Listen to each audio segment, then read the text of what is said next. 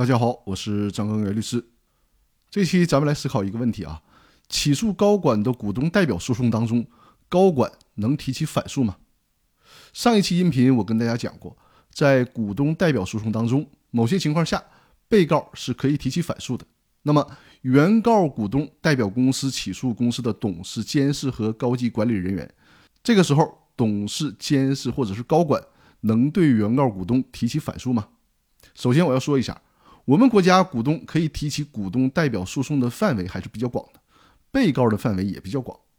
被告既可以是侵害了公司利益的其他第三方，也可以是对公司的董事、监事、高级管理人员进行起诉。这种情况通常发生在董事、监事、高级管理人员执行职务的时候，违反法律法规或者是公司章程的规定，给公司造成了损失的情形。这种情况下呢，股东有机会代表公司起诉负有责任的董事、监事或高管。但是无论任何理由，作为被告的董事、监事和高管。是不能对原告股东提起反诉的。